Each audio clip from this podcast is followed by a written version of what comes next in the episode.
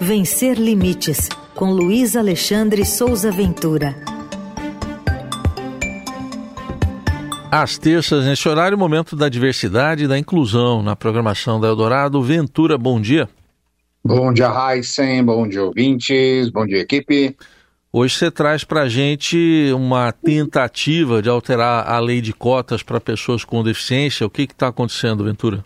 Pois é, né? É, existem sempre tentativas constantes de modificar a lei de cotas e enfraquecer a eficácia dessa lei por meio de alternativas à contratação de trabalhadores com deficiência, que é o objetivo original, o objetivo principal dessa lei. É, tem sempre muitas propostas, volta e meia surge alguma, e ganhou repercussão na semana passada é, um projeto de lei de 2015 do deputado Vicentinho Júnior, que é do PSB do Tocantins, que prevê, aí eu abro aspas para a frase aqui do, do projeto, mecanismos de facilitação da contratação de pessoas com deficiência na iniciativa privadas e, atenção, medidas de compensação a serem adotadas quando a cota mínima não puder ser alcançada por razões alheias à vontade do empregador.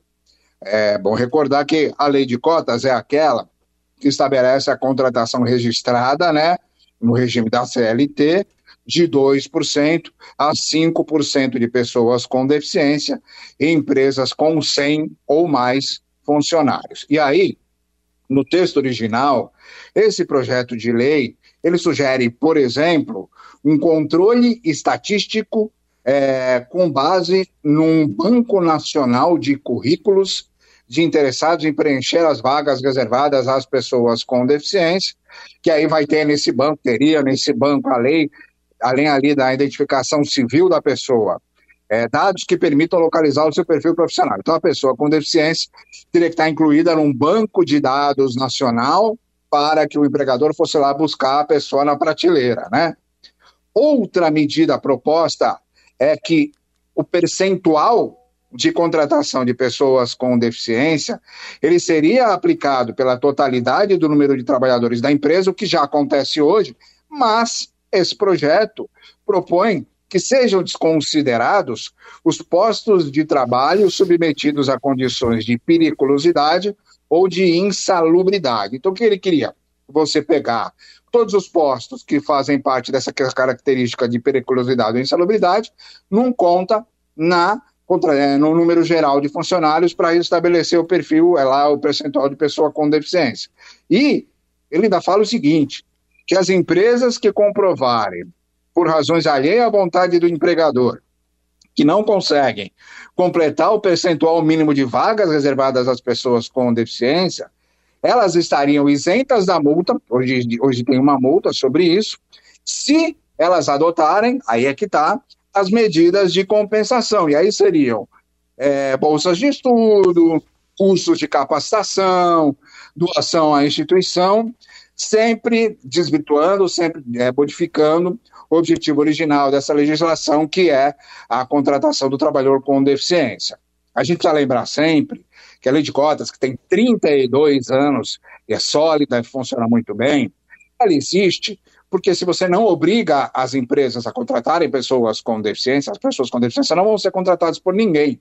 Isso é um fato é, conhecido é um, e os dados comprovam isso. Os dados oficiais hoje dizem, do IBGE, da PNAD, que dos 18, das 18 milhões de pessoas com deficiência oficialmente no Brasil, 486 mil têm emprego formal. De 18 milhões, só 486 mil têm emprego formal. Então, isso já é uma amostra que, mesmo depois de 32 anos, ainda é muito necessário estabelecer essa questão das cotas. E aí, só para finalizar esse caso, esse PL, agora em setembro, chegou à Comissão do Trabalho da Câmara, com um parecer favorável da relatora, que é a deputada Fernanda Pessoa, do Partido União do Ceará, e com uma decisão sobre cinco apensados lá, projetos apensados, e uma emenda. Está passando lá, tá, e esse projeto ganhou aí repercussão semana passada. As instituições de defesa do direito da pessoa com deficiência estão se movimentando e a gente está de olho nele, Raíssa.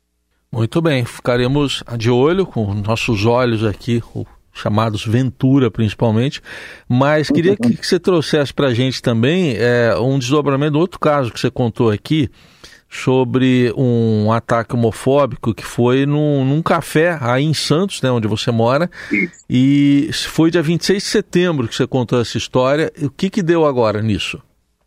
Pois é, então, na semana passada, esse café que chama Tarantino Coffee and Geek, chama Tarantino exatamente porque ele é uma homenagem ao Quentin Tarantino, diretor de cinema, né, de Hollywood. É, esse café que funciona ali desde 2019 no Parque Balneário, que é um shopping aqui de Santos, no bairro do Gonzaga, ali bem pertinho da praia, ele tinha sido atacado por uma mulher porque ele mantinha na fachada a bandeira com as cores do arco-íris desde o mês de junho, do mês 6, exatamente em apoio ao mês conhecido como, é, por causa do Dia Internacional do Orgulho LGBT, que é 28 de junho. Ok. Esse estabelecimento, na semana passada, ele foi reconhecido como o primeiro empreendimento do Estado de São Paulo a promover inclusão, diversidade e respeito. Recebeu um certificado de LGBTQ Friendly, é o nome do certificado, emitido pela Secretaria da Justiça e Cidadania do Estado de São Paulo e entregue pessoalmente em mãos ao proprietário do estabelecimento por dois representantes dessa pasta. É uma, é uma ação muito emblemática, uma ação muito importante, principalmente neste momento em que nós temos aí é, no, no, Congresso Nacional, é, também na semana passada, aprovado pela, é, pela Comissão de Previdência, Assistência Social, Infância, Adolescência e Família da Câmara dos Deputados, aquele projeto de lei que prevê a proibição do casamento homoafetivo, né? Então é uma ação bastante importante. Para a gente concluir essa história, a gente está vendo pelo mundo de que maneira o fundamentalismo ele é perigoso, ele só causa destruição e morte. O Brasil precisa ficar muito atento a essas questões do fundamentalismo. E esse projeto de lei que proíbe o casamento homoafetivo, ele é, antes de tudo, um projeto fundamentalista, Raíssa.